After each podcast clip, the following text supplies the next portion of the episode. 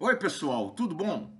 Eu sou José Carlos Pinto falando com vocês aqui no canal Falando com Ciência sobre aspectos da educação, da ciência e da pesquisa que se faz no Brasil. Sempre que se discute a posição brasileira em relação à guerra da Ucrânia, dois temas se impõem, que são as dependências das importações de trigo e de fertilizantes.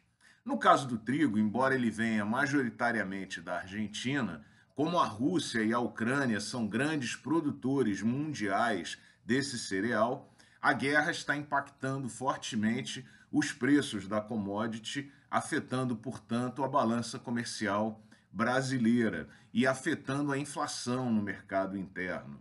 No caso dos fertilizantes, eles são majoritariamente importados, no caso da ureia e do potássio da Rússia e do fósforo do Marrocos, afetando bastante a posição brasileira do ponto de vista estratégico, já que o país pretende se apresentar como potência agrícola mundial. Mas vale a pena olhar esses dois argumentos sobre o que eles significam. No caso do trigo, será que faz sentido falarmos em dependência em relação ao trigo, o trigo é de fato insubstituível. Ora, o fato é que se o trigo hoje desaparecesse da face da terra, ninguém morreria de fome no Brasil por falta de alimentos. Há outras fontes importantes de amido e glúten, como arroz, milho, batata, aipim, mandioca, enfim, várias outras fontes todas elas produzidas no Brasil. A dependência em relação ao trigo, ela é oriunda de aspectos culturais, porque nos habituamos a consumir esse cereal no nosso dia a dia, mas também industriais, porque toda a indústria se adaptou a produzir bens manufaturados como macarrões, massas, biscoitos, bolos, pães, usando esse cereal como fonte. Mas nesse caso, duas perguntas são fundamentais. Pergunta número um: por que nós não usamos outras farinhas, as farinhas brasileiras, para o desenvolvimento industrial e para consumo mais intenso dentro do país? Segunda pergunta: por que não desenvolvemos variedades de trigo adaptadas ao solo e ao clima brasileiro?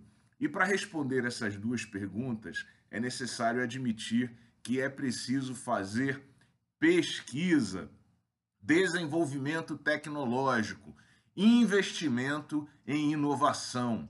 E falta aqui um plano nacional para o país, se esse tema é estratégico, para substituirmos esse insumo importado por insumos disponíveis no Brasil e temos plenas condições de executar essa tarefa. E muito importante, temos atores relevantes como a Embrapa e os vários programas de pesquisa e pós-graduação em tecnologia de alimentos espalhados pelo Brasil que podem dar apoio a um plano de pesquisas e desenvolvimento tecnológico que permita tornar o Brasil menos dependente do trigo.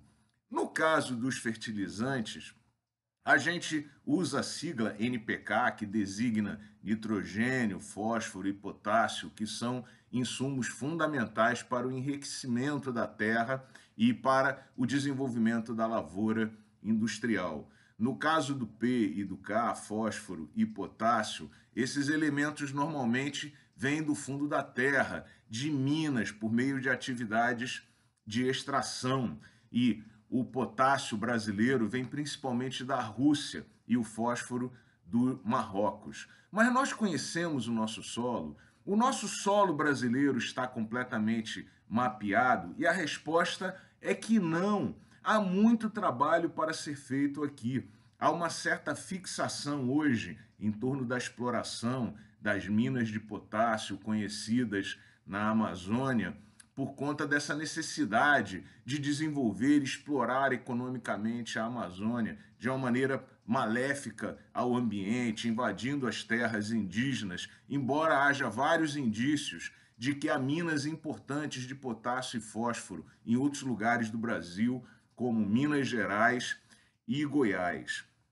No caso do nitrogênio, a ureia, que é a principal fonte do nitrogênio, é produzida a partir de uma reação conhecida, muito antiga, de domínio público entre o metano e o nitrogênio atmosférico, disponível igualmente para todos em todo o planeta. Então, por que diabos, sendo uma potência agrícola, nós não produzimos ureia suficiente para as nossas atividades no campo? E a resposta que se dá fácil é que o gás brasileiro é muito caro, não é competitivo. Mas a pergunta que a gente tem que fazer é: e daí? Onde estão as pesquisas que procuram fazer o desenvolvimento tecnológico e o barateamento do gás brasileiro? Se pensarmos que o metano pode ser produzido em grande quantidade por reações biológicas, por meio de técnicas biotecnológicas avançadas usando resíduos produzidos pela própria indústria agrícola, essa pergunta faz ainda mais sentido. Onde estão os nossos programas nacionais de desenvolvimento e barateamento da produção do metano no Brasil? E o que nós vemos aqui de novo é que a resposta para a produção dos fertilizantes, seja o nitrogênio, o fósforo ou potássio, demandam novamente pesquisa, desenvolvimento de trabalhos científicos, tecnológicos e de inovação no Brasil, focados na produção desses insumos estratégicos para a economia brasileira.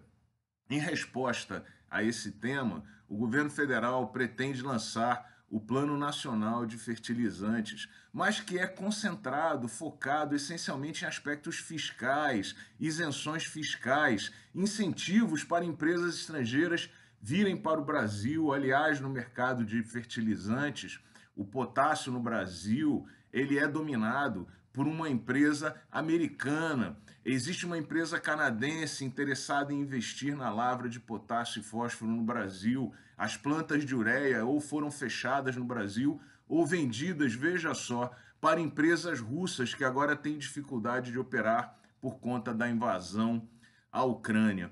Enfim, o que nós vemos aqui é que esses senhores parecem não compreender que não basta fazermos um convite interessante para empresas estrangeiras virem para o Brasil. É necessário que nós, brasileiros, encontremos as soluções para livrarmos o país da dependência, tanto em relação ao trigo quanto em relação à produção de fertilizantes. Tarefas essas que são perfeitamente factíveis, exequíveis e que podem ser executadas pela inteligência brasileira e por pesquisadores e cientistas brasileiros. O que a guerra na Ucrânia ensina e revela com clareza é que não existe soberania quando existe dependência tecnológica. Muda Brasil, nós não temos que convidar estrangeiros para virem resolver nossos problemas, nós temos que desenvolver nossas soluções aqui e a população brasileira precisa compreender que a independência tecnológica e a capacidade de fazer ciência é uma questão de Estado e fundamental para o bem-estar da sociedade brasileira. Um grande abraço e até o próximo vídeo.